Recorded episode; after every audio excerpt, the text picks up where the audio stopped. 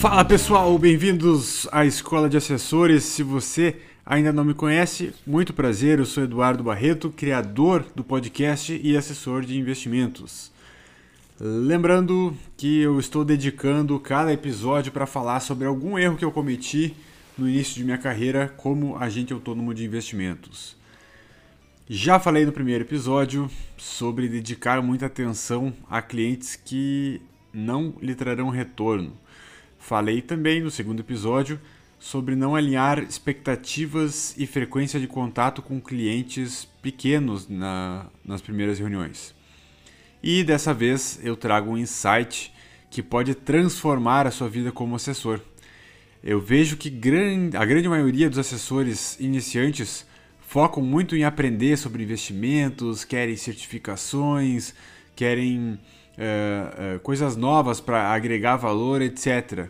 Mas isso através do estudo, né? Uh, a grande verdade é que os clientes não estão preocupados com a sua qualificação teórica. Eles não querem saber se você é CFP, se você tem CEA ou qualquer outra coisa. Cada cliente tem uma motivação diferente para investir. E a sua função como assessor de investimentos é procurar essa motivação, essa dor que eles têm e resolver isso, oferecer uma solução.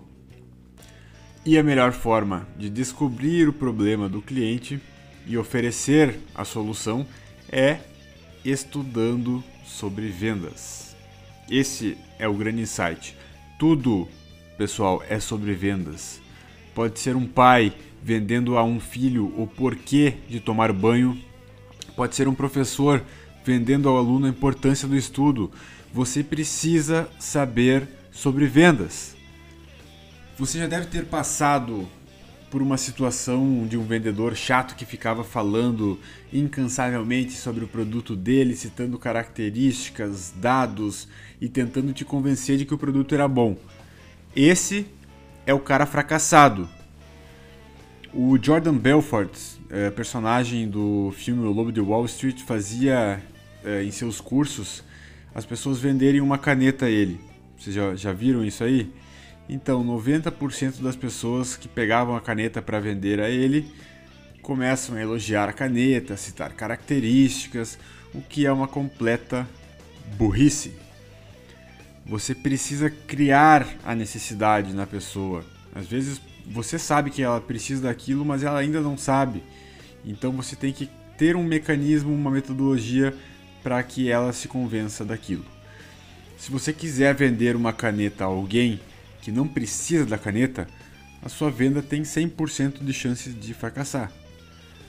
Analogamente, se você quiser oferecer investimentos para alguém que não tem essa necessidade ainda, você vai fracassar. E qual é a melhor forma de fazer com que o cliente perceba que ele tem uma necessidade que não conhecia?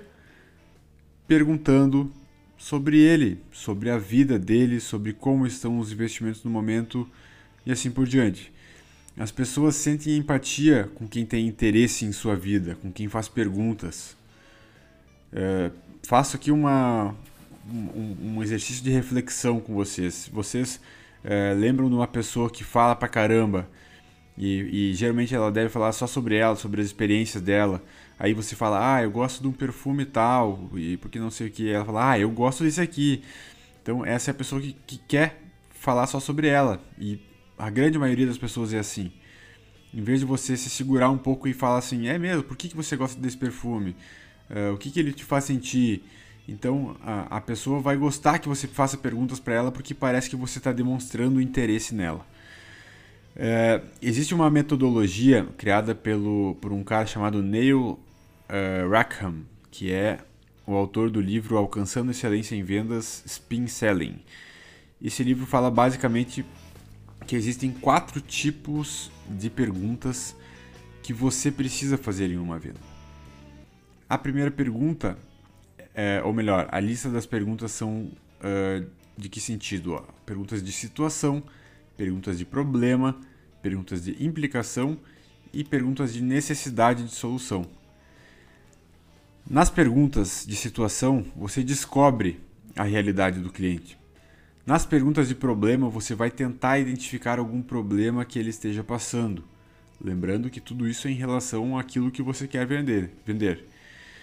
É, nas perguntas de implicação, você faz perguntas de forma que ele responda às consequências que aquele problema pode gerar.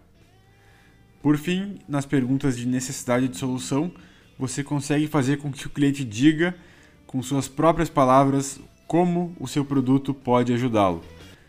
E eu friso nesse último ponto é, que em vendas normais é o vendedor que acaba falando isso, como que o produto pode ajudar o cliente. Mas nesse caso, são apenas palavras saindo da boca do vendedor. Quando o futuro cliente fala sobre como seu produto pode ajudá-lo, ele já está sentindo aquilo. E provavelmente você vai estar muito mais perto uh, da venda. Uh, meus queridos, esta era a mensagem que eu queria deixar hoje. Estudem sobre vendas. É, mesclem o tempo de estudo de vocês aí entre um pouco de investimento para saber mais sobre produtos e sobre vendas. E eu tenho certeza de que essa informação vai transformar as suas conversões como assessor de investimentos. Lembrem de me seguir no Instagram, @egbarreto. Uh, me deem sugestões de assuntos para tratar aqui, algo que vocês já passaram também uh, na carreira de vocês e que talvez seja importante expor aqui para a grande maioria. E eu desejo a vocês uma excelente semana, um forte abraço e os aguardo na semana que vem.